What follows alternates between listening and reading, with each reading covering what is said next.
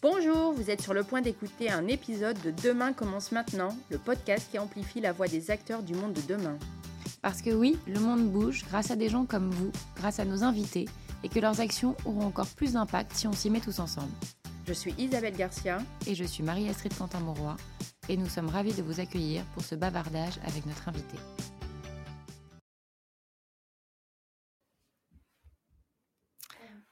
Bonjour à toutes et à tous et bienvenue dans ce nouvel épisode de notre podcast Demain commence maintenant, le podcast qui amplifie la voix des acteurs du monde de demain. Aujourd'hui, on reçoit Arthur, Arthur, un des cofondateurs de Time for the Planet. Alors, il va nous expliquer ce que c'est, ce qu'il fait au quotidien et ce qu'il projette de faire demain avec Time for the Planet. Euh, et euh, tout d'abord, bonjour Marie-Astrid. Bonjour Isabelle, bonjour Arthur. Hello, bonjour tout le monde, merci de me recevoir. Ben, on t'en prie, Arthur. Arthur, on est très content de t'avoir dans ce podcast. Et écoute, pour la première question, on va te laisser tout simplement te présenter. Allez, bah avec plaisir. Donc Arthur, 29 ans depuis deux jours, un petit peu enrhumé, mais je vais essayer de faire comme, comme si ce n'était pas le cas pour le podcast. je suis entrepreneur depuis une dizaine d'années. J'ai monté des boîtes dans différents secteurs, dans le digital principalement. Et euh, aujourd'hui, euh, je suis cofondateur de Time for the Planet parce que je suis avant tout un humain euh, positif et un grand fan de nature.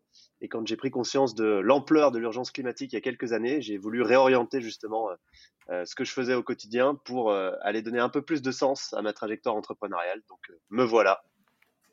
Alors quand tu dis grand fan de nature, qu'est-ce que tu fais dans la nature? Tu fais du sport Tu, tu balades? En fait, j'ai grandi dans un petit village de 200 habitants dans le Jura. Euh, où euh, clairement euh, il n'y avait rien d'autre à faire que d'aller dans la nature puisque ça nous entourait. Et j'ai mis du temps à comprendre que la nature c'est vraiment ma raison d'être en fait. C'est ce pourquoi j'aime par-dessus tout la vie. Donc j'aime me balader dans la nature, prendre du temps, mais aussi me retrouver, méditer, m'asseoir devant une vue, des fois rester plusieurs heures. mais c'est aussi un super terrain de jeu pour le sport, c'est clair. Ouais. Ok, très bien. Alors, tu dis euh, que tu as eu des, euh, des, premiers jobs dans le digital. Euh, plus concrètement, est-ce que tu peux nous en dire un petit peu plus? Ouais, carrément. Bah, moi, j'ai une trajectoire très très bizarre parce qu'en fait, j'ai fait une fac de sport, comme je savais pas trop ce que je voulais faire de ma vie et que je savais que j'aimais le sport. après un bac S, j'ai mis un seul vœu, je suis allé dans ma fac de sport et il s'avère qu'en fac de sport, j'avais six mois de vacances par an ce qui est une planque absolue. Voilà, s'il y a des jeunes qui nous écoutent et qui savent pas trop où aller. Et en fait, euh, bah, pendant ces mois de vacances, euh, une fois que j'avais fait mes deux heures de sport dans la journée, je me demandais un peu ce que je pouvais faire euh, d'autre. Et je suis tombé dans les communautés en ligne, donc principalement Facebook à l'époque, qui était le réseau social hyper trendy. je me rappelle qu'à ce moment-là, enfin, on était en 2011, quoi. C'était vraiment, vraiment le plein boom de Facebook. Et je me suis retrouvé à créer des communautés qui ont très bien fonctionné sur ce réseau social, donc plusieurs centaines de milliers d'abonnés dans l'humour, dans la musique, dans la mode, etc. Et en fait, très vite, ces communautés ont continué de grossir. J'en ai créé de plus en plus, j'en ai racheté. Et je me suis retrouvé avec une douzaine de millions d'abonnés en, quelques années sur plein de verticales. Et j'en faisais des médias avec des sites internet, avec des applications smartphone euh, que je monétisais avec de la publicité, avec des annonceurs en direct. Donc je me suis vraiment retrouvé dans ce monde euh, du digital complètement par hasard. C'était pas du tout prévu. Je pensais même jamais être entrepreneur. Et en fait, euh, bah, je me suis vraiment pris de passion pour ce monde des communautés, pour ce, porte-parole de dingue qui est Internet, où je me rendais compte que tout seul depuis ma chambre, en fait, je pouvais toucher des millions de personnes. Et ça a structuré ma boîte au fur et à mesure. Euh. Donc j'ai terminé ma fac de sport en parallèle de, ma première boîte. Et ensuite, euh, j'étais lancé dans l'aventure. J'ai vendu cette boîte à un groupe de, dating, donc euh, des applications de rencontres. et puis ensuite, j'ai continué, j'ai relancé des nouvelles startups où je faisais plutôt du service. Donc j'ai fait de la rencontre, j'ai fait euh, du jeu, euh, enfin plusieurs choses. J'ai vendu ma deuxième boîte et ensuite je gérais l'Europe pour un réseau social américain qui s'appelle Thriller, qui avait euh, l'ambition de concurrencer TikTok. Ah ambition très ambitieuse, mais ça a été assez passionnant parce qu'en fait le mec venait de vendre sa boîte 500 millions d'euros aux États-Unis dans les applis mobiles, donc c'était un mec assez connu dans le coin et il voulait lancer tout de suite l'Europe pour attaquer et les États-Unis et l'Europe au plus vite parce que TikTok était assez agressif euh, sur, ce marché, notamment l'Europe. Et en fait, par un concours de circonstances, il s'est trouvé que il m'a proposé de lancer l'Europe avec un ami à lui. Euh, donc, euh, on, a lancé l'Europe et en deux ans, il a levé 300 millions d'euros. on était trois au début et puis on était 400 deux ans après. Donc, en termes d'ambition, en termes d'apprentissage, c'était incroyablement riche. Mais le petit bémol, c'est quand même que je me levais tous les matins pour faire danser des gamins dégénérés sur une appli smartphone. et c'était ça le sens de ma vie. Donc il a fallu quand même que je, que je réoriente à un moment parce que, parce que en fait, j'avais envie de faire un truc utile. Alors justement, comment t'es arrivé à Time for the Planet? Raconte-nous un peu l'histoire de cette rencontre. Ouais, alors en fait, c'est assez simple. Pendant que j'étais à fond dans cette expérience de thriller, pour laquelle j'avais euh, des stock options, j'avais tous les packages du bon euh, start-upper de la Startup Nation. Euh, j'ai repassé pas mal de temps chez moi, justement, dans le Jura. J'ai eu l'occasion de revenir assez souvent. Et en fait, j'ai fait des constats assez violents, notamment le, fait qu'il y avait plus du tout de neige, que la neige dans toutes les stations de ski où j'avais appris à skier avait complètement disparu et que ces stations avaient fermé. Et ça m'a quand même fait un petit choc. Donc, j'ai commencé à m'intéresser de beaucoup plus près à ces questions de climat pour comprendre pourquoi ça changeait. Et en fait, euh, à ce moment-là, je, suis tombé dans tous les trucs euh, qu'on connaît, quoi, tous les différents experts, les rapports et autres. Et euh, moi, je suis assez boulimique des infos, j'adore, je suis très curieux. Donc, quand on fait le tour de la question, enfin, on n'a jamais fait le tour, mais quand on, prend un peu dans la tête en, trois mois l'ensemble des données, on peut plus du tout voir le monde comme on le voyait avant. Et, et moi, ça a changé complètement la vision que j'avais de ma trajectoire entrepreneuriale. Enfin, avant, j'étais fan de ouais, de Mark Zuckerberg, des mecs comme ça. Et, en fait, ça a radicalement changé ma vision même de l'entreprise. Je me suis posé beaucoup de questions sur à quoi sert fondamentalement une boîte. En fait, pourquoi est-ce qu'on fait des boîtes? Pourquoi est-ce qu'on se lève le matin? Pourquoi est-ce qu'on travaille toute notre vie? Et en fait, toutes ces questions m'ont amené à, avoir envie de changer et à faire quelque chose de plus utile. Et je me suis dit, putain, j'ai quand même découvert un monde qui est incroyable, qui est hyper puissant. Internet, le digital, les communautés en ligne, on peut faire des trucs fous avec ça. Euh, ce serait bien que, que ça soit vraiment utilisé pour, pour les challenges de notre siècle. Et donc à ce moment-là, j'ai quitté Thriller du jour au lendemain. Euh, j'avais une très belle proposition pour être head of growth. Alors dans ces trucs-là, tout le monde est head of quelque chose. Le boulanger, il est head of boulangerie, quoi. Enfin, c'est assez, euh, assez n'importe quoi. Mais, mais par contre, euh, enfin voilà, j'avais une belle proposition et je me rappelle que j'ai vraiment quitté le truc du jour au lendemain. Je me suis retrouvé dans la rue en sortant du rendez-vous en me disant putain là t'es vraiment Arthur, tu reprends, tu reprends ta trajectoire en main. À quoi t'as vraiment envie de servir? Et donc là, j'ai passé six mois à me questionner, à creuser encore plus le sujet du climat, mais aussi le sujet de l'entreprise, euh, parce qu'aujourd'hui, il y a des aberrations, en fait. Nos modèles d'entreprise, par exemple, dans le code civil, une entreprise, c'est défini comme un groupe de gens qui se réunissent pour générer des profits et distribuer euh, de l'argent à leurs actionnaires. En fait, c'est pas du tout ça, c'est débile de définir l'entreprise comme ça. Et euh, je me demandais comment on en était arrivé là, et pourquoi l'entreprise ne se réinventait pas alors que c'est un outil formidable. C'est le meilleur outil de collaboration à l'échelle mondiale, en fait, pour pour que l'humanité puisse choisir la direction dans laquelle elle veut que le monde aille. Et en fait, comme là, on était face à des problématiques, enfin, on y est toujours, euh, qui nécessitent qu'on collabore à très grande échelle pour justement ben, remettre une trajectoire euh, un peu plus désirable au monde. Je trouvais ça débile de mal utiliser l'entreprise et je me suis dit comment euh, l'entreprise pourrait être utilisée autrement. Et là, je suis rentré dans un, une grande aventure où j'ai découvert tous les modèles d'entreprise qui sont un peu les modèles que maintenant on commence à voir émerger, mais entreprise régénératrice, etc. Enfin, il y a plein de choses.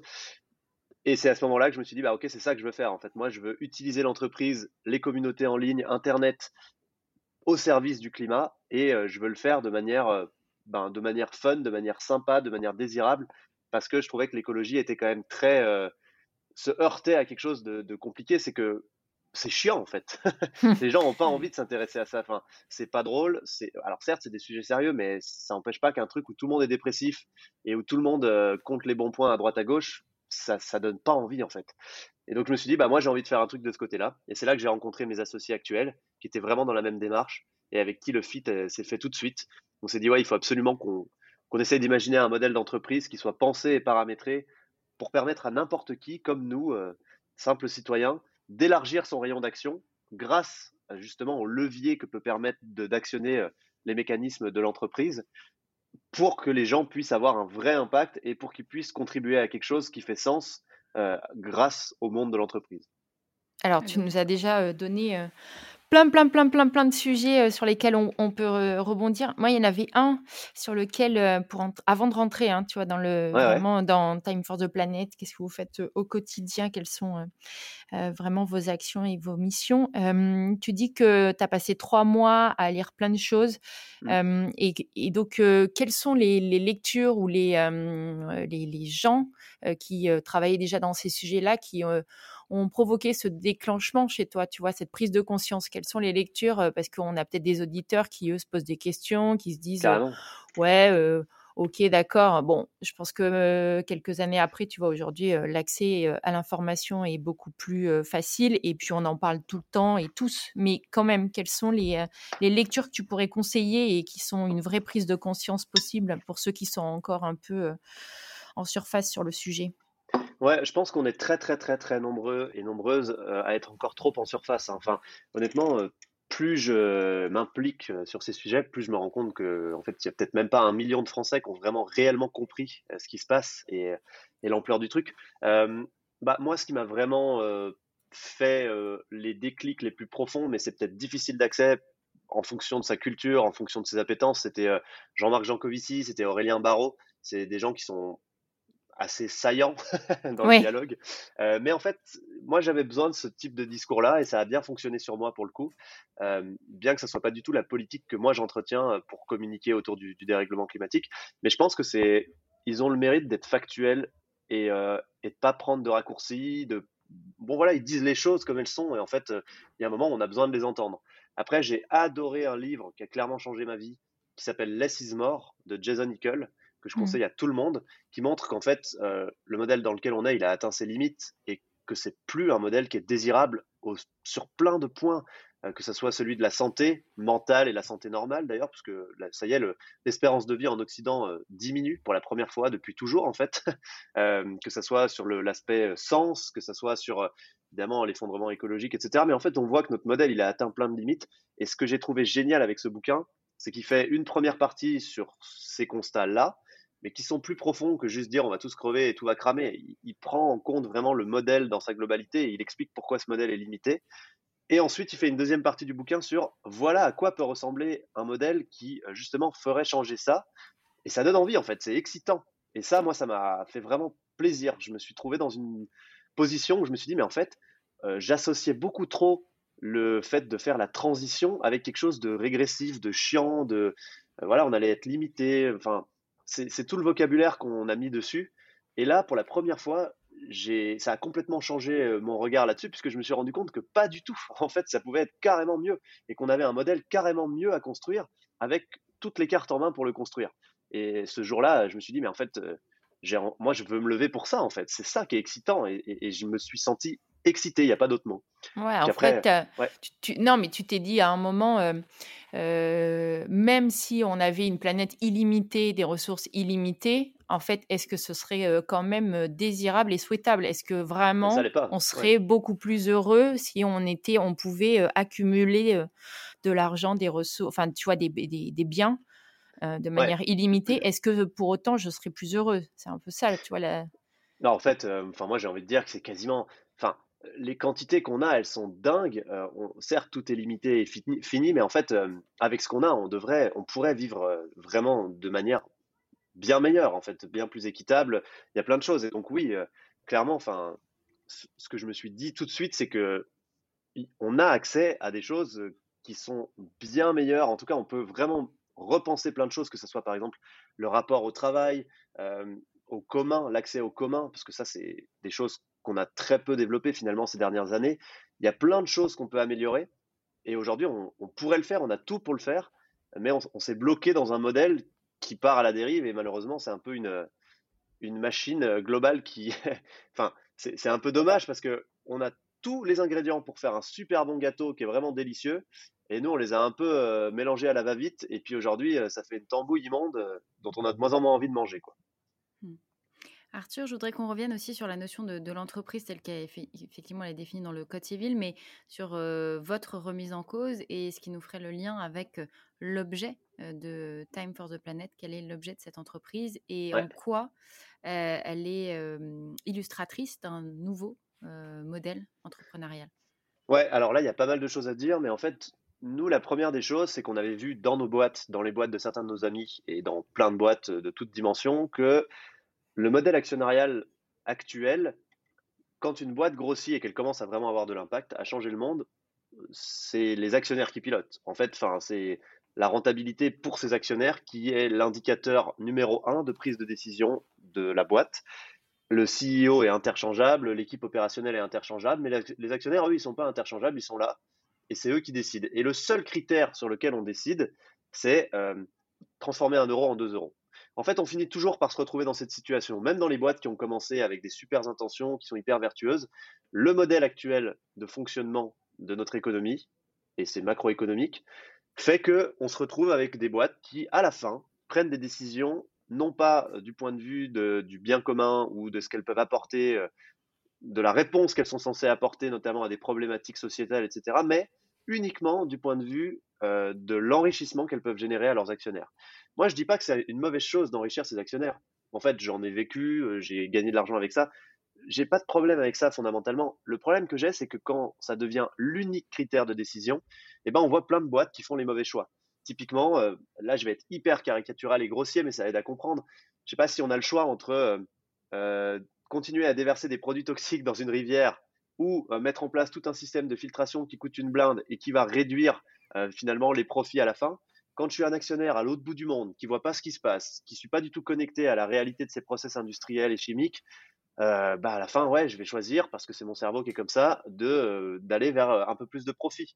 Peut-être que certains un peu courageux vont dire, je prends un quart de moins de profit pour améliorer un peu le truc, mais jamais on va prendre les décisions en se disant, non, non, notre boîte, elle est là pour répondre à une problématique, elle n'est pas là pour pour flinguer la planète. il faut qu'on se passe de certaines choses pour qu'on continue de réaliser notre mission. Et en fait, ça, c'était le premier problème qu'on avait vraiment tous en tête. On se disait, si on refait une boîte qui a de l'impact et qui agit sur certains leviers, et on en parlera après, pour décarboner notamment, mais qu'on retombe dans ces modèles où à la fin, collectivement, on aura des milliers d'actionnaires et ces gens-là feront les choix avec des indicateurs qui peuvent les amener à faire de mauvais choix, bah on aura perdu en fait.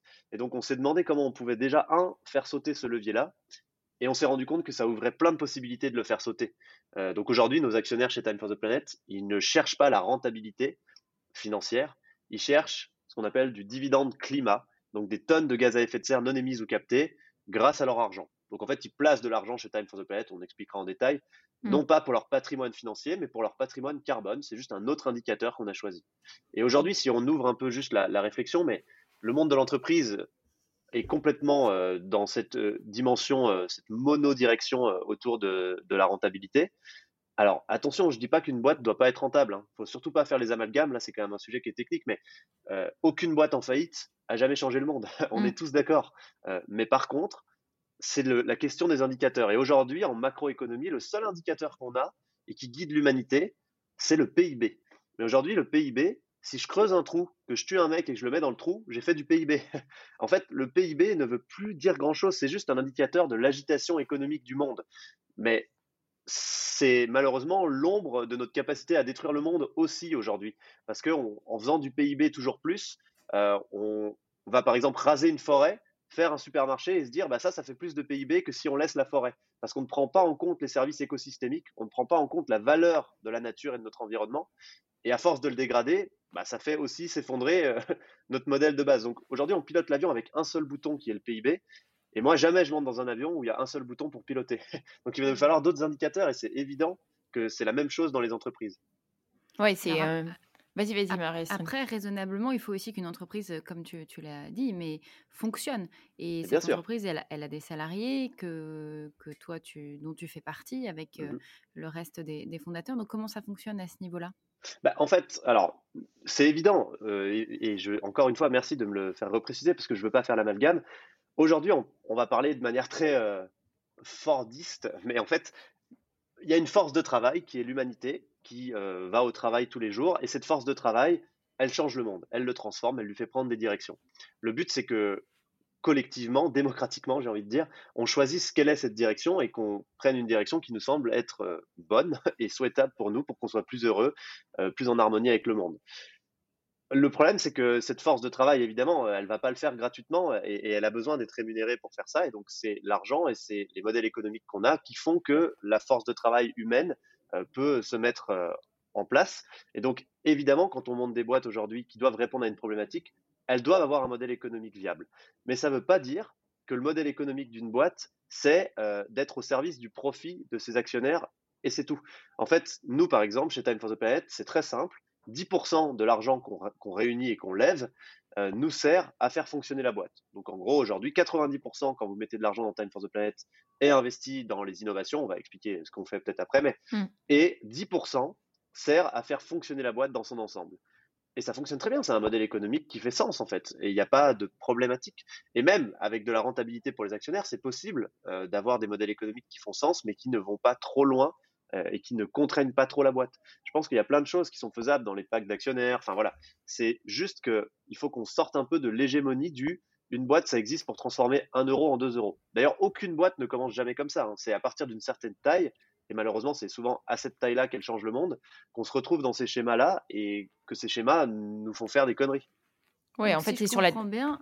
Pardon, Isa, je termine juste mmh. cette question. Finalement, les, euh, les revenus que vous, vu créez un nouveau concept, les revenus euh, tirés de, ces investissements euh, dans Time for the Planet sont des revenus immatériels pour faire du bien à la planète. Oui, alors immatériel, pas vraiment, parce qu'en fait, c'est vraiment des tonnes de CO2 non émises ou captées qu'on va auditer, qu'on va mesurer et que les boîtes qu'on lance permettent de générer.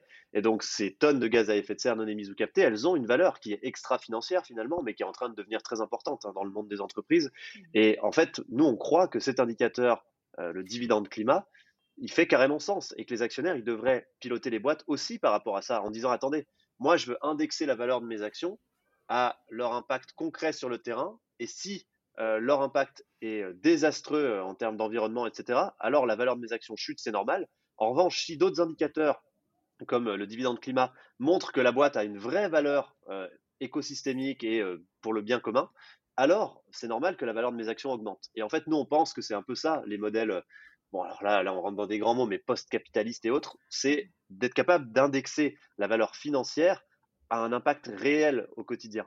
Moi j'aime bien faire une analogie qui est pareil, un peu infantilisante, parce que je sais bien que le monde économique c'est beaucoup plus compliqué, mais à un moment il faut aussi qu'on arrive à exprimer des choses. Euh, quand on va chez son boulanger pour acheter une baguette, on n'y va pas pour faire monter la cote du boulanger dans l'espoir de revendre la baguette le double le lendemain.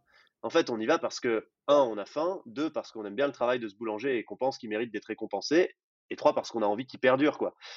Voilà, en fait, à un moment, il faut aussi qu'on revienne à des choses simples et évidentes, et, euh, le monde euh, économique et macroéconomique, parfois, se perd un peu. Et c'est dommage parce que c'est l'outil le plus utile et le plus efficace pour répondre aux challenges qu'on a, selon moi, aujourd'hui. Alors Arthur, est-ce que tu peux nous décrire précisément les missions de Time for, Planet, the Planet pardon? Qu'est-ce que c'est pour euh, les gens euh, qui, euh, par hasard, ne connaîtraient pas encore? Oui, il y en a plein qui ne connaissent pas encore. Hein. alors, c'est très simple. En fait, ça naît notamment de, discussions avec plein de scientifiques comme Jean Jouzel au tout départ de l'aventure en 2019. Donc, comme je le disais au début, nous, notre frustration, c'est qu'en tant que simple citoyen, on aime bien caricaturer en disant un peu ça, mais quand on a fait pipi sous sa douche et qu'on s'est acheté une trottinette, bon, bah, on se rend bien compte que ça va pas du tout suffire et qu'en fait le problème il est carrément systémique, structurel et qu'il faut euh, changer euh, la façon dont fonctionne notre économie à grande échelle. Et en fait, quand on est allé voir les scientifiques, notamment du GIEC au démarrage, en leur disant bah voilà, nous on pense que l'entreprise a un rôle clé à jouer et on pense qu'il y a vraiment quelque chose de puissant à faire avec ça parce que c'est un levier qui est activable directement par les citoyens sans attendre la permission de qui que ce soit ou sans avoir euh, la déception de, voir les décisions derrière euh, être euh, amoindries. Ils nous ont dit oui, oui, c'est un, très bon levier. et en fait, il y a deux gros trucs sur lesquels il faut agir. On les connaît. C'est un, la sobriété. Bon, ça, on, commence à en parler un peu partout et c'est très bien. Et deux, l'innovation. Mais pas l'innovation, il faut faire attention parce que c'est très galvaudé comme terme, techno-solutionniste, version, vous inquiétez pas, on va trouver des trucs, il n'y a rien à changer, tout va bien se passer. C'est l'innovation dans le sens faire autrement, en fait. Dans le sens, euh, justement, structurellement, changer la façon dont fonctionnent euh, des pans entiers de notre économie, des secteurs entiers, le bâtiment, le transport, l'industrie, etc. Et là où ça a commencé pour nous, c'est qu'à chaque fois, ils nous ont dit la même chose. Les innovations dont on a besoin maintenant pour transformer ces secteurs-là, les décarboner, faire en sorte qu'ils fonctionnent autrement, en fait, elles existent déjà toutes. Le sujet, c'est pas de les faire naître, le sujet, c'est de les faire changer d'échelle, parce qu'aujourd'hui, elles sont portées par des gens qui sont des scientifiques, des chercheurs, des ingénieurs, des, innovateurs. Et ces gens-là ont le même problème que nous avec le GIEC, c'est que tout le monde s'en fout, en fait. Ils sont pas dans les codes euh, pour être écoutés et pour euh, faire exploser leurs innovations à très grande échelle, parce que ce pas des entrepreneurs qui savent comment trouver les bons modèles économiques, justement, comment transformer leurs innovations en entreprise, comment lever des fonds, comment se faire connaître, se faire entendre, c'est diamétralement l'opposé en fait de leur métier de faire tout ça.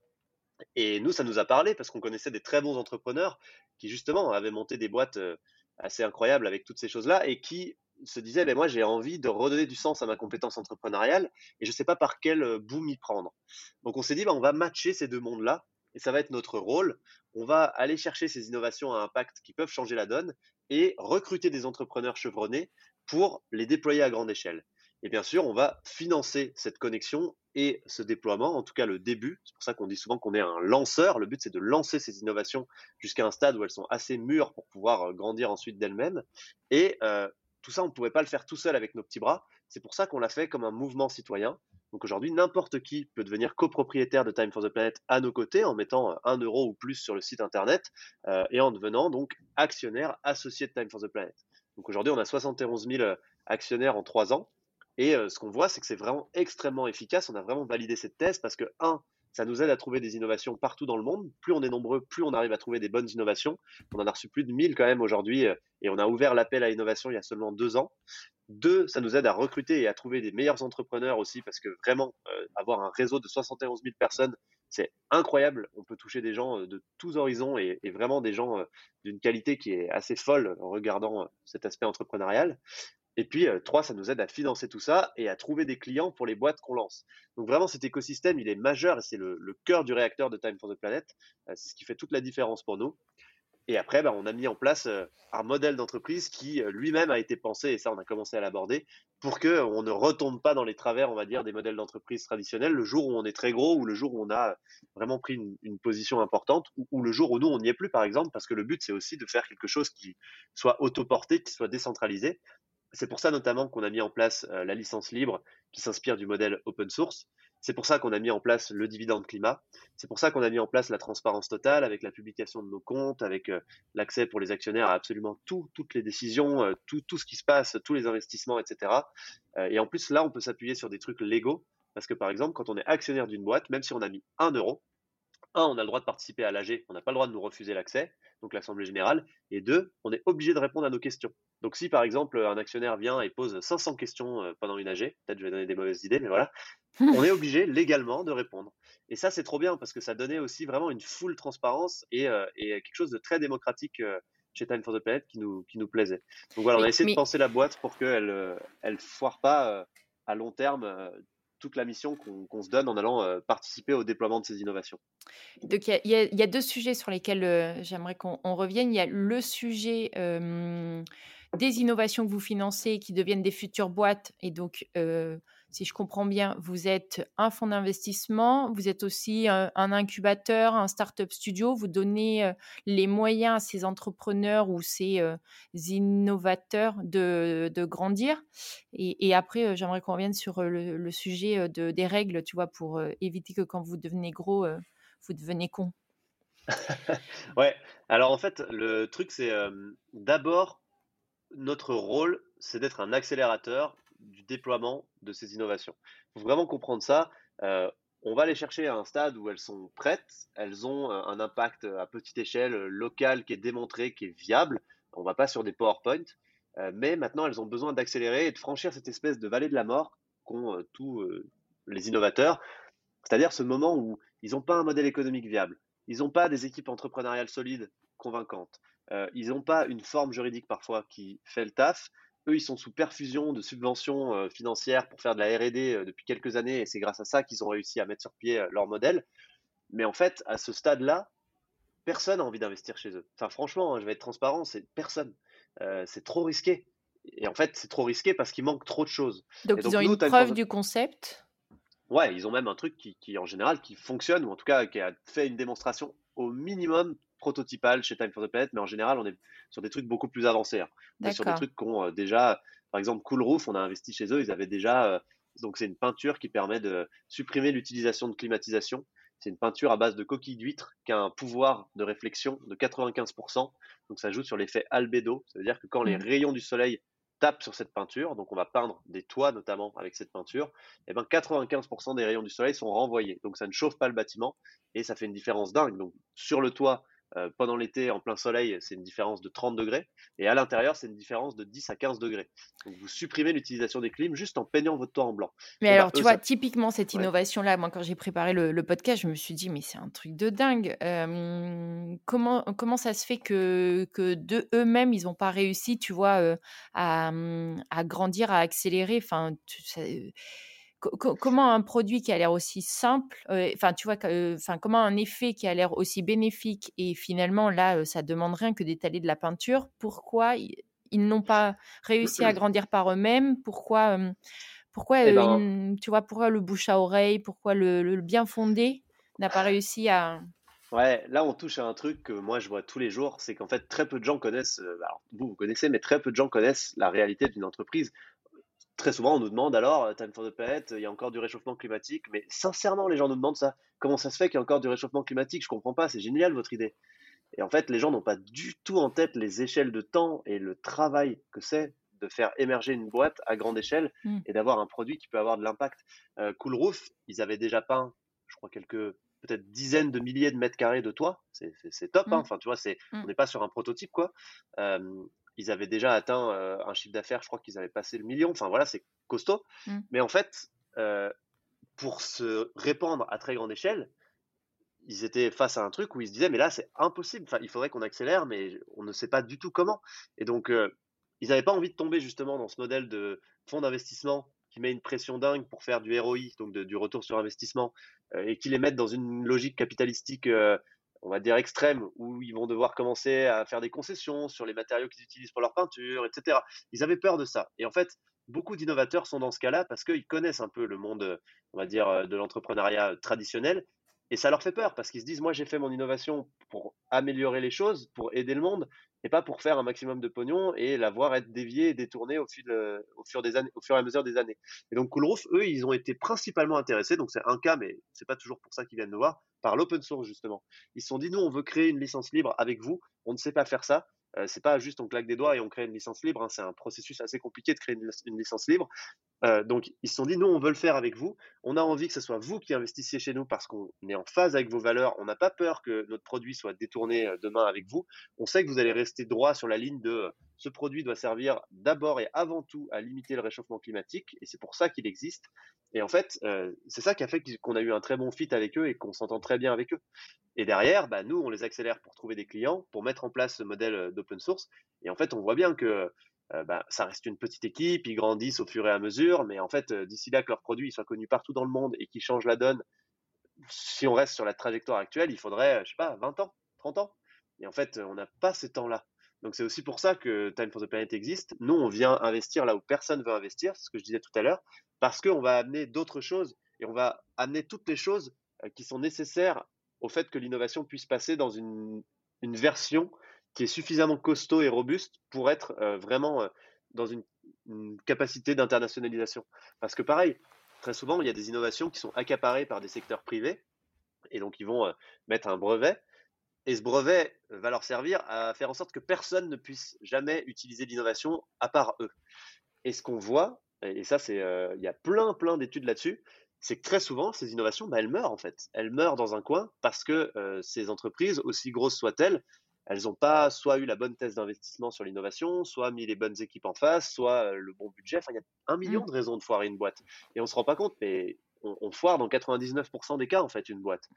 Et, en fait, fait, c'est pas possible avec des innovations qui peuvent vraiment euh, aider l'humanité. Donc, il faut vraiment une autre logique.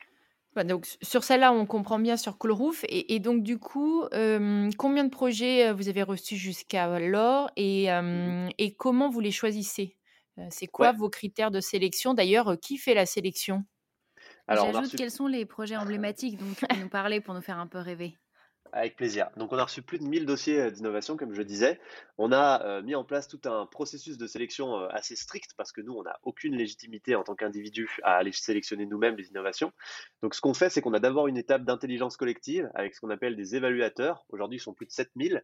Ils vont aller sur une plateforme en ligne sur laquelle il y a les innovations, les détails des innovations, les dossiers, etc. Et ils vont les noter en fonction de six critères qu'on a mis en place. Donc, les externalités négatives, par exemple, la compatibilité avec l'open source. Euh, enfin, il y a beaucoup de choses. Et en fait, il y a six critères, quoi. Ils vont les noter et ça va faire une présélection. Cette présélection, elle va permettre de créer un top tous les trimestres, un top 10 en général, qui va passer à la deuxième étape qui est notre comité scientifique. Donc là, c'est 14 experts pluridisciplinaires euh, qui viennent de, des institutions que vous connaissez. Il y a le directeur du CNRS Innovation, la directrice de l'INRAE, euh, des gens aussi. Euh, enfin, il y en a dans plein de, plein de grands laboratoires. Et en fait, tous ces gens-là donc tout ça c'est accessible sur notre site hein, si ça intéresse les Mmh. gens. Tous ces gens-là, ensemble, ils doivent décider par consensus des innovations qui vont passer à l'étape d'après, qui est les tests euh, marchés. Donc là, c'est assez euh, strict puisque eux, ils vont prendre le temps, souvent un mois en amont, de challenger les innovations, de mobiliser leur propre réseau d'experts autour d'eux, et ensuite ils se réunissent un jour par trimestre, tous ensemble, et c'est là qu'ils vont challenger euh, une dernière fois les innovateurs, les porteurs de projets, euh, les questionner, rentrer vraiment dans les détails pour pouvoir dire, OK, euh, cette innovation nous semble OK du point de vue scientifique. Une fois qu'on a fait ça, là, on va au test marché. Et donc, nous, ce qu'on fait, c'est qu'on fait un peu d'une pierre deux coups.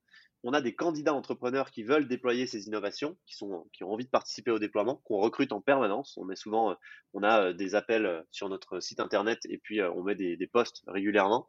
Et en fait, ces candidats entrepreneurs, on les envoie sur le terrain avec l'innovation pour trouver de vrais clients.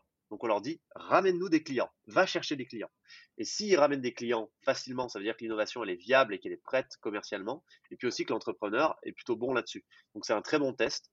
Et quand on a fait tout ça uniquement, donc ça peut prendre euh, entre 3 et 6 mois selon les innovations, on va voter en assemblée générale, donc on convoque tous les actionnaires, les 71 000, et on leur dit, bah voilà, euh, vous avez droit à la note d'investissement dans laquelle il y a 30 pages d'explications sur l'innovation. Nous, on vous réexplique en détail ce que fait cette innovation, pourquoi on l'a choisie, quels ont été les résultats de ces différentes étapes, et vous votez pour nous dire, OK, euh, on vous laisse investir ou non, on ne veut pas que vous investissiez là-dessus. Donc c'est assez, euh, c'est assez long comme Ah ouais. process. Ouais, Ça prend combien de temps de, de bout en bout? Eh ben, Quelques ça mois? dépend. On va dire que les plus rapides prennent trois mois et les plus longues euh, prennent un an. hein, honnêtement, on en a avec lesquels on est encore en discussion. Parce que, pareil, ce que les gens ne voient pas, c'est qu'il faut faire des due diligence. Donc, il Ouais. faut aller faire des audits complets. euh, faut aller, ça, ça coûte de l'argent, ça prend du temps. On en a plein qu'on a fait qui n'ont pas abouti, parce que aux phases de test économique, on est déjà dans les due diligence de notre côté. Et en fait, il y a plein d'innovations que les gens n'ont pas vues, mais sur lesquelles nous, on a mis énormément d'énergie. Euh, et ça aboutit pas toujours parce que parfois, bah, on trouve pas le bon deal, parce que parfois, il y a déjà des acteurs dans la table de capitalisation, etc. Enfin, il y a plein de raisons. Et donc, du coup, c'est quand même un process qui est assez copieux, euh, qu'on essaye d'accélérer de plus en plus et, et qu'on co-construit avec tout le monde, avec tous les actionnaires pour le renforcer et le rendre plus efficient. Mais aujourd'hui, voilà, c'est ce qui, c'est le temps qui prend. Ouais, et en tout cas, ce qui est génial dans, dans, dans- dans ce processus, tu l'as dit au début, c'est que si déjà tout un chacun, tous nos auditeurs euh, veulent euh, avoir de l'impact, participer, euh, tu peux être évaluateur et euh, faire bénéficier à tout le groupe de, de ton intelligence, de ta propre Oui. expérience pour faire partie de cette première sélection. La première étape, elle est Mhm. ouverte à tous. Exactement, il n'y a même pas besoin d'être actionnaire. hein. Je précise, il y a beaucoup de gens qui, avant d'être actionnaires, vont d'abord voir à quoi ça ressemble. Et là, ils nous disent, OK, je rentre. Mais c'est souvent euh, en deux temps. Quoi. Ouais, Et comment je deviens actionnaire? Alors, c'est un simple clic? Franchement, alors pas un simple clic, mais on a vraiment travaillé aussi pour en faire un truc très très facile. Une que- dizaine. Ouais, c'est ça. Il n'y a pas si longtemps que ça. euh, devenir actionnaire d'une boîte, c'était le bordel. Hein. Fallait des avocats Mm. autour d'une table avec vous et puis vous signez un document. hein. Enfin bon, c'était pas si simple. Donc là, nous, on a réussi à digitaliser ça avec pas mal d'outils qui existent aujourd'hui. On a fait un peu un conglomérat de plusieurs outils. Et aujourd'hui, euh, en gros, en, allez, 3 minutes, on va dire, 5 minutes pour les plus lents, on devient actionnaire directement sur notre site. Euh, il suffit d'aller dans acheter des actions et on remplit un petit formulaire et puis tout se passe par mail. Génial, hyper, hyper facile. Ouais, ouais. Pour le coup, ça va, c'est pas trop compliqué. Moi, je l'ai fait. Si même moi j'y arrive, tout le monde peut y arriver. Ça, c'est un bon slogan. Mais euh, si on. Donc, du- donc, tu nous as cité euh, Coolroof tout à l'heure, qui est une super innovation. Est-ce que tu peux nous en citer d'autres? Ouais, avec plaisir, euh, autant que vous voulez. Aujourd'hui, on a 7 qui sont, euh, qui sont euh, en place euh, et l'objectif, c'est qu'on aille euh, à en faire 100. Donc, euh, celles-là, elles ont franchi toutes les étapes que tu nous as décrites? Ah, elles ont même, euh, enfin ouais, les, les- les boîtes que je vais vous présenter là, euh, il y en a, elles ont, bah, par exemple, Leviathan Dynamics. Je vais Ouais. raconter un peu tout- toute l'histoire euh, très rapidement, mais ça donne bien une idée de ce pourquoi on existe et, et la valeur qu'on apporte. Euh, ça, c'est des ingénieurs en, en thermodynamique des fluides, pardon, qui ont inventé un truc qui est incroyable puisque ça permet de remplacer complètement les gaz HFC dans toutes les machines qui permettent de produire du froid. Donc là, ça vous parle pas forcément et c'est normal, mais aujourd'hui, dans le monde, chaque fois qu'on produit du froid, pour le médical, pour l'alimentaire, pour l'industrie, on utilise des gaz qui sont des milliers de fois plus nocifs pour le climat que le CO2. C'est une catastrophe environnementale. Mais ils n'avaient pas déjà été interdits? Alors non, c'est une certaine, un certain type de gaz fluoré qui a été interdit pour, les, pour la couche d'ozone, mais en revanche, pour la production de froid, aujourd'hui, on utilise encore des gaz fluorés qui ne créent pas le problème euh, d'ozone, mais qui créent un énorme problème de dérèglement climatique c'est en gros l'équivalent du secteur de l'aviation dans le monde, ces gaz. Et personne ne les connaît. Enfin, en fait, on, ne les voit pas. C'est pas un truc qui fait vraiment partie de notre quotidien. Et pourtant, ils sont là partout.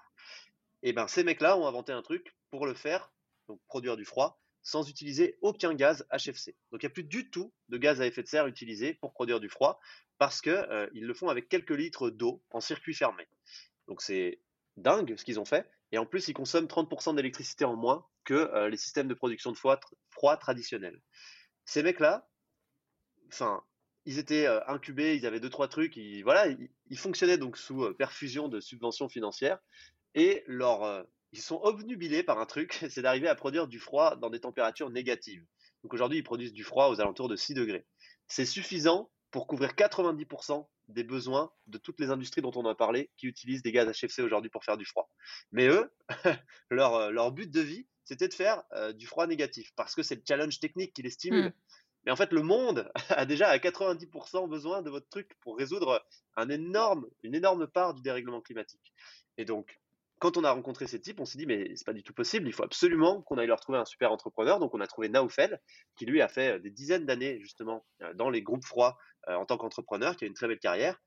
Et quand on a mis Naufel en face du truc, il a dit, mais c'est pas possible. Il a passé des mois à essayer de trouver que c'était pas possible. Et quand il a compris que si ça marchait, il s'est dit, putain, c'est fou. Et donc, c'est devenu l'entrepreneur qui porte aujourd'hui Leviathan Dynamics aux côtés de ces deux innovateurs. Et en six mois, il est allé quatre fois plus vite que les objectifs qu'on avait fixés. il a fait x10 sur le chiffre d'affaires. Il a signé des groupes comme Ariane.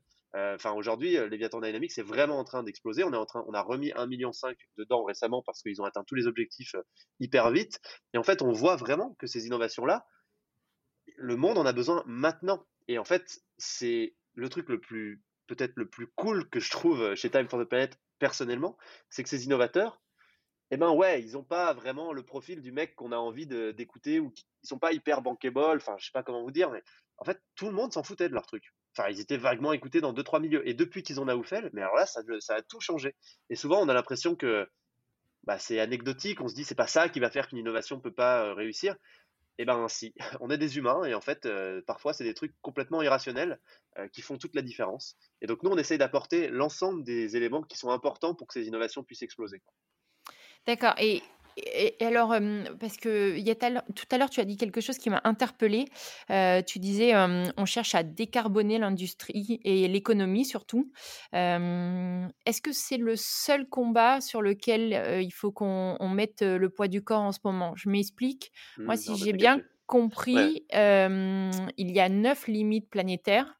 Mmh et l'une de celles qui risque d'être une bombe, pas à retardement, hein, mais une bombe qui va nous péter à la gueule rapidement, c'est l'impact négatif que l'on a sur la biosphère en ce moment. Donc, et ça, c'est, ça n'a rien à voir avec, avec le, dégagement de CO2, tu vois, dans l'atmosphère. Mmh Apparemment, ça a l'air d'être plus nocif, tu vois, comme toi, j'ai pas mal essayé de gratter d'informations sur Internet et de faire ma propre conviction. Mais donc, est-ce que vous avez un impact pour essayer de, d'empêcher la, dégradation de ces neuf, enfin, tu vois, l'atteinte de ces neuf limites planétaires, ou est-ce que vous êtes que concentré sur le CO2 Et c'est très bien, hein c'est juste pour essayer de comprendre. Ouais, ouais, bah, c'est top que tu le précises. On fait souvent des posts là-dessus pour dire le CO2 n'est pas tout, les amis. Déjà, il y a plein d'autres gaz à effet de serre, le méthane, etc. Et en effet, ça va beaucoup plus loin que ça. En fait, ce qu'il faut comprendre, et c'est pour ça que j'adore ce livre Less is more que j'ai conseillé, c'est que c'est beaucoup plus systémique. En fait, il n'y a pas de solutionniste, c'est pas possible. Il n'y a pas un truc qui va résoudre le problème. je vois encore des mecs qui me disent ça. Oui, mais on a justement, par exemple, on a solutionné la couche d'ozone, donc c'est bon, l'humain trouvera une solution. Oui, oui, l'humain trouvera des solutions s'il change drastiquement son modèle. Et en fait, on est sur un problème systémique qui veut dire que l'ensemble de notre modèle nous met dans la merde. Donc, le problème du climat, c'est juste une conséquence. C'est pas du tout la cause. Donc, solutionner le problème du climat ne résoudra pas notre problème fondamental qui est qu'il faut qu'on réinvente nos modèles. Et c'est pour ça que moi, la première chose que je dis quand on me questionne sur Time for the Planet, c'est que on est là pour retravailler les imaginaires du monde de l'entreprise. Derrière, oui, avec ce modèle d'entreprise différent, nous, on a choisi de s'attaquer aux problématiques des gaz à effet de serre. La raison pour laquelle on a choisi cette problématique uniquement, c'est qu'en fait, on n'est pas des surhommes, mais comme dit ma grand-mère, quand on veut tout faire, on fait rien. Donc, il faut qu'on s'en tienne à un truc pour être efficace. Et donc, si on voulait avoir un indicateur qu'on propose qui soit clair, ben, les gaz à effet de serre, c'est facilement mesurable. Donc, c'est quelque chose qui nous plaisait. Et en plus, on est parti d'une réflexion très personnelle et qui vaut ce qu'elle vaut, mais on s'est dit, le problème du climat, c'est que il y a des points de non-retour et si on les franchit, et eh ben après, on n'a plus du tout de marge de manœuvre. La mmh. biodiversité, évidemment, quand une espèce s'éteint, c'est fini. Mais en fait, si on arrive à limiter les dégâts et à éviter que ces points de non-retour partent, eh ben, on a bon espoir que la biodiversité puisse se régénérer. Mais le sujet, il est beaucoup plus large que le climat et que, que la micro-initiative de Time for the Planet, c'est comment on réinvente nos modèles. Et c'est ça qu'on a aussi envie de contribuer à faire. Et c'est peut-être même le truc le plus important qu'on essaye de faire. Donc merci de l'avoir précisé parce que c'est important. Euh, Arthur, on va passer à la troisième séquence de notre podcast qui s'intitule Demain. comment vois-tu l'avenir de Time for the Planet? Quels sont vos objectifs d'ici 5 ans, 10 ans?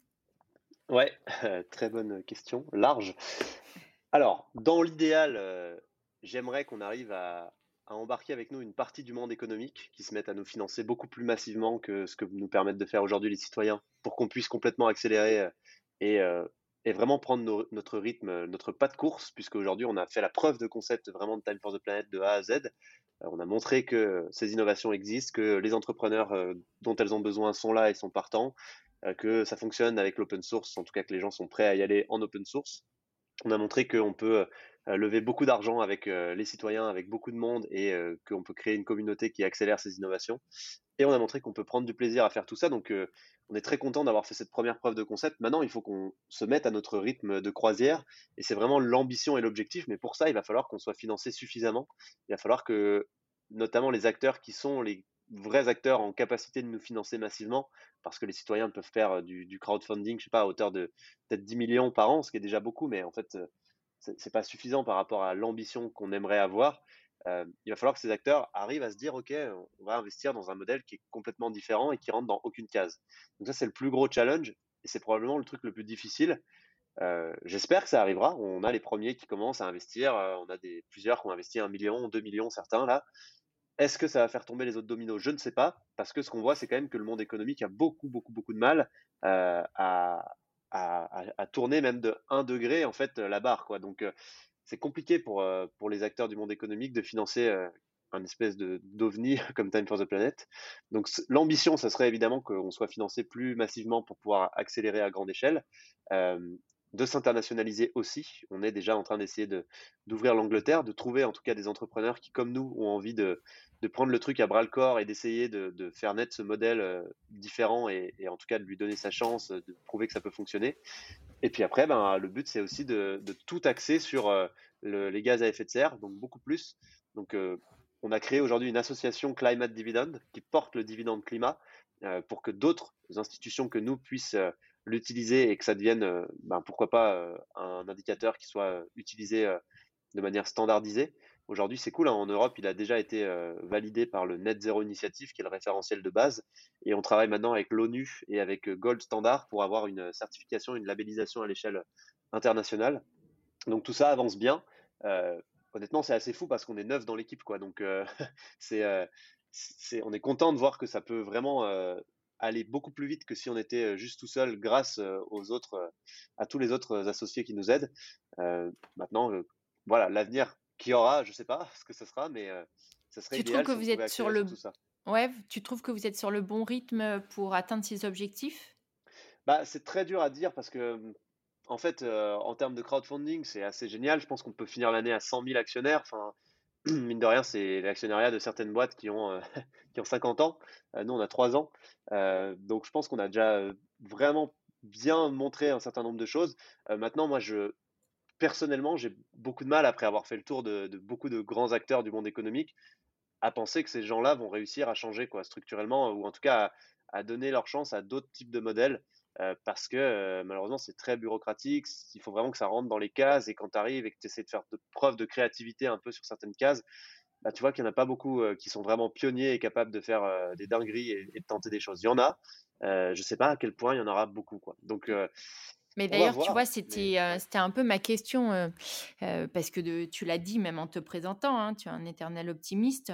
mais est-ce que, sincèrement, tu penses que les gens sont en capacité aujourd'hui de changer Les gens en deux catégories? Déjà, les entreprises, comme tu le dis, elles ont un modèle, ça tourne comme ça depuis 10, 20, 30 ans de décider demain de basculer ton modèle alors que déjà au quotidien, tu ne fais que le réajuster par rapport à, toutes les causes exogènes de, crise, tu vois, qu'on vit aujourd'hui. Donc déjà, cette population-là, est-ce que sincèrement, ils sont capables de faire un pivot sur leur modèle de, de business? Et de deux, les, les gens en tant que citoyens, tu vois, en tant que consommateurs au quotidien, est-ce que tu es optimiste sur le fait qu'ils puissent changer? Parce que moi, j'ai parfois la sensation que bah, c'est dur notre vie aujourd'hui, notre monde, le bah travail, et que en fait, quand tu as déjà mis, tu mets un tel niveau d'énergie, c'est un tel effort au quotidien déjà pour vivre, que bah, quand il te reste un peu de pouvoir d'achat, il te reste un peu,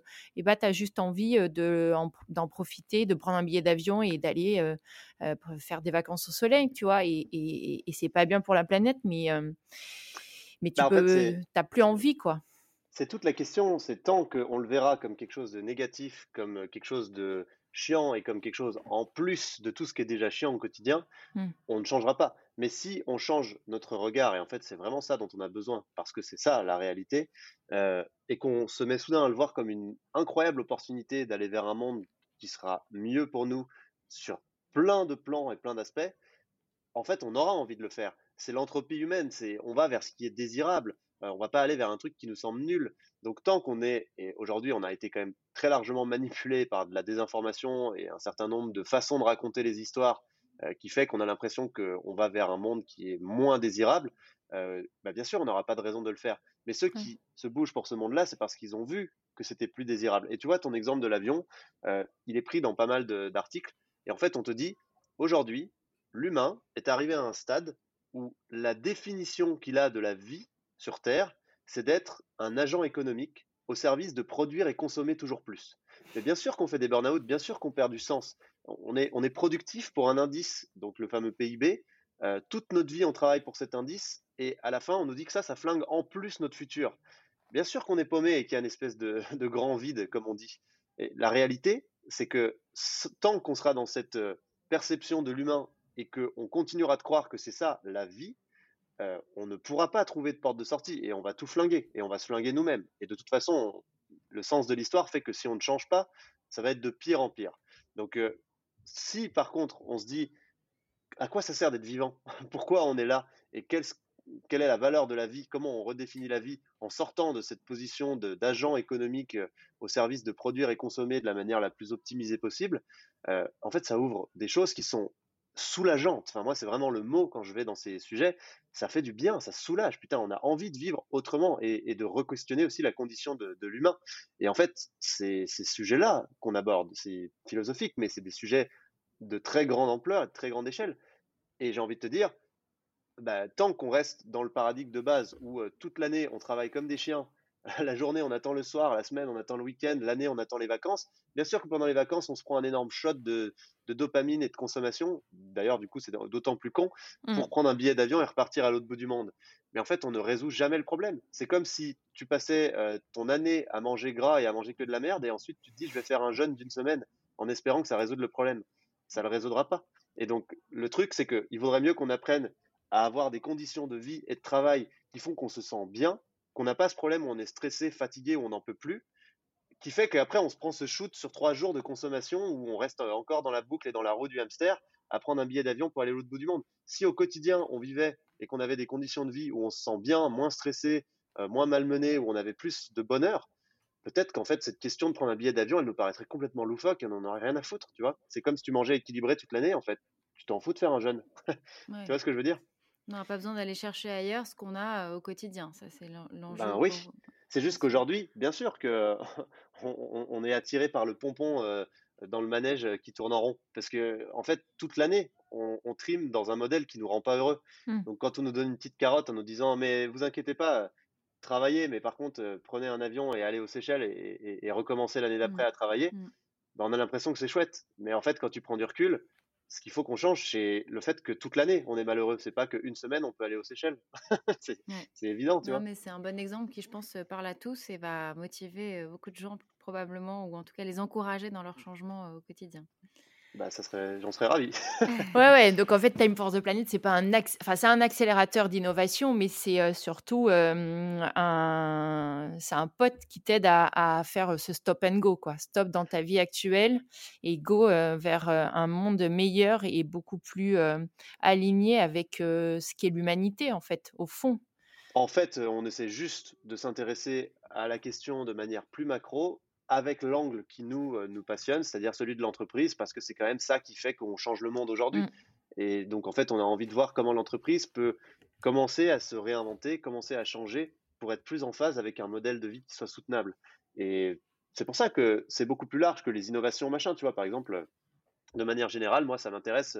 Je pense qu'on va passer en semaine de 4 jours avec Time for the Planet. Il y a plein de choses comme ça mm. euh, qui, qui, qui, résonnent avec euh, des dimensions très larges sur lesquelles on, qui nous intéresse, mais à un moment, il faut aussi qu'on ait une action concrète, mesurable, définie, euh, facile à comprendre. Et donc, le choix qu'on a fait, c'est celui d'aider ces innovations qui sont majeures et dont on aura besoin, quoi qu'il arrive, pour euh, éviter euh, la catastrophe climatique, à se déployer. Mais on le fait en essayant aussi de ne pas retomber dans un modèle qui est le problème, parce que comme tu l'as très bien dit, c'est le modèle la cause, c'est pas le climat qui lui n'est qu'une conséquence. Bon, et pour tous ceux qui veulent en savoir plus sur les innovations, qui veulent participer à l'évaluation et à l'actionnariat de ces futures entreprises, eh ben, rendez-vous sur le site de Time for the Planet. On va passer à la dernière séquence pour parler un petit peu de toi. Tu nous l'as déjà beaucoup dit, mais tu peux nous le redire. Qu'est-ce qui te motive tous les matins? Franchement, moi, c'est la nature. Hein. C'est ma raison d'être. En fait, je, je, j'ai envie de vieillir dans un monde où je peux toujours profiter de la nature parce que c'est un, univers qui me fait du bien, qui me rend heureux. Et c'est vraiment euh, ouais, le truc euh, dont j'ai besoin. Et quand je vois euh, aujourd'hui la solastalgie, c'est-à-dire les moments où parfois je suis touché par l'environnement autour de moi qui dépérit, enfin, c'est la première année, cette année, où j'ai vu le Jura en feu. Mmh. Et en fait, tous les anciens m'ont toujours dit, mais avant que ça crame ici, mon bon, mon bon monsieur, on a des décennies, on a des, des, des, des siècles euh, bah non, en fait, ça a cramé violent, en fait. Et c'était pas très loin de chez moi. J'ai vu ça, j'ai vu la neige fondre, je vois les arbres qui meurent, euh, notamment les épicéas qui meurent en dessous de 1000 mètres d'altitude. Ici, ça fait plein de points dans la forêt euh, avec des, trucs gris toute l'année. Et en fait, bah, j'ai peur que la nature qui m'apporte tout ce bien-être et, qui me permet de me sentir heureux, elle prenne vraiment trop tarif et ça me ferait pas plaisir. Donc c'est moi ce qui me, ce pourquoi je me lève le matin, c'est pour qu'on arrive à, à, garder cette nature qui est magnifique et qui nous accueille aujourd'hui, euh, bah, accueillante. voilà. Et qu'est-ce qui, au contraire, casse ta motivation? Qu'est-ce qui quoi casse ma motivation? Oui. Ouais. Euh, des comportements, des phrases. et...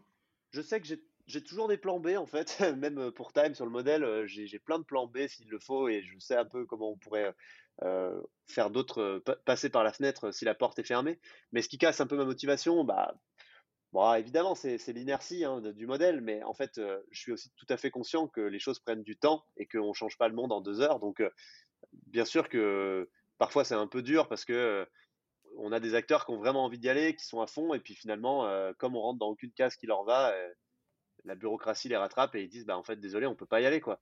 Ça, ça me, ça me tue un peu. Je me dis, putain, on a failli sauver le monde au sens large, hein, pas au sens time for the planet, mais mmh. malheureusement, il y avait il y avait, je sais pas moi, la RGPD, quoi. enfin, des fois, c'est des trucs cons comme ça et on se dit, mais putain, les gars, c'est le sujet mérite qu'on soit créatif, on en a besoin là. Et si on le fait pas maintenant, on le fera jamais. Et en fait, on va se retrouver dans des situations euh, infiniment complexes où il faudra euh, être créatif tous les jours. Donc peut-être mmh. que là, être un peu créatif euh, à hauteur de 2%, c'est le meilleur choix qu'on puisse faire si on veut maintenir quelque chose derrière, quoi. Mais c'est compliqué, c'est la définition d'un système, c'est qu'on est enchevêtré entre plein de trucs euh, et en fait c'est euh, jamais un ou deux humains qui vont euh, pouvoir décider, c'est collectivement, il faut qu'on intègre le message, qu'on le comprenne, qu'on accepte qu'il va falloir que ça change, puis qu'on se mette d'accord sur les, les, directions du changement. Et donc c'est pour ça que nous on préfère travailler sur un plan B plutôt qu'essayer de changer le plan A en se disant bah peut-être que le plan B il mettra du temps à émerger, mais plus il y aura de monde dans le plan B, plus le jour où le plan A aura vraiment des grosses difficultés, ce plan B fera sens et, pourra être accéléré. Je pense que on est dans le sens de l'histoire, euh, toutes les personnes qui s'impliquent sur ces sujets. Maintenant, euh, on va voir combien de temps et combien de baffes il nous faudra pour que, pour que hum. l'histoire change vraiment. Et il y a, il y a quelque chose sur lequel tu n'as pas réussi à, renoncer, alors que tu sais que c'est pas bien pour la planète. Il y, a, il y a quelque chose Vas-y, rassure-nous. non, non, mais plein, plein. Ah, Moi, je, moi, je défends pas du tout cet aspect de euh, de l'humain parfait, cette pureté militante euh, que je, n'aime pas en fait. Elle est dangereuse, elle ralentit la cause très souvent puisqu'on a l'impression que tant qu'on n'est pas parfait, on ne peut pas prendre la parole sur le sujet ou on ne peut pas en parler. Euh, bien au contraire, moi je, bah, c'est très bien que Messi ait mis un bracelet Save the Planet sur la Coupe du Monde alors qu'il a une empreinte carbone de, de, 1 million de tonnes. en fait, toute intention sincère de commencer à s'intéresser au sujet doit être encouragée. Moi, personnellement, euh, typiquement, je prends encore trop ma voiture parce que ben, je suis souvent dans les campagnes et en fait, il n'y a pas d'infrastructure, il n'y a pas de transport en commun. Donc, je suis dépendant du fait de devoir prendre ma voiture. Et donc, demain, si on va vers un monde, justement, où on a changé de modèle, où on a investi autrement dans les communs notamment, euh, on a réduit un certain nombre d'inégalités pour pouvoir faire bénéficier euh, les, systèmes communs, bah, peut-être que ça sera beaucoup plus facile de se déplacer, on sera beaucoup moins dépendant de nos voitures, ça nous coûtera beaucoup moins cher, euh, on aura des réseaux d'infrastructures à disposition, et en fait, la vie quotidienne des gens sera bien meilleure. Euh, c'est ça que les gens ont besoin de mmh. voir et de comprendre. Et donc moi, sur un million d'aspects, je suis pas bien. Enfin, je sais pas, il y en a plein, mais en tout cas, je pense que le premier. Qui ah, mais celui-là, euh, très bien, la, voiture. On, le prend, on le prend. Voilà. et vas-y. Non, non, je t'en prie, vas-y. Non, non, non, mais la dernière question, est-ce que tu as envie qu'on invite quelqu'un dans ce podcast pour, pour parler de ses actions pour changer le monde, justement?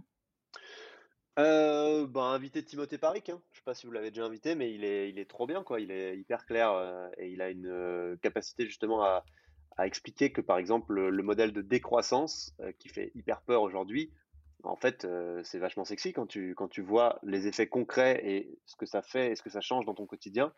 Euh, tu te dis, ben ouais, c'est chouette, c'est cool en fait. Ok, eh ben, très bien. Le, le rendez-vous est, est pris. pris de notre côté en tout cas. ouais, c'est ce que j'allais dire. De votre côté, oui, du sien. Ça, du ben, tu vas nous aider.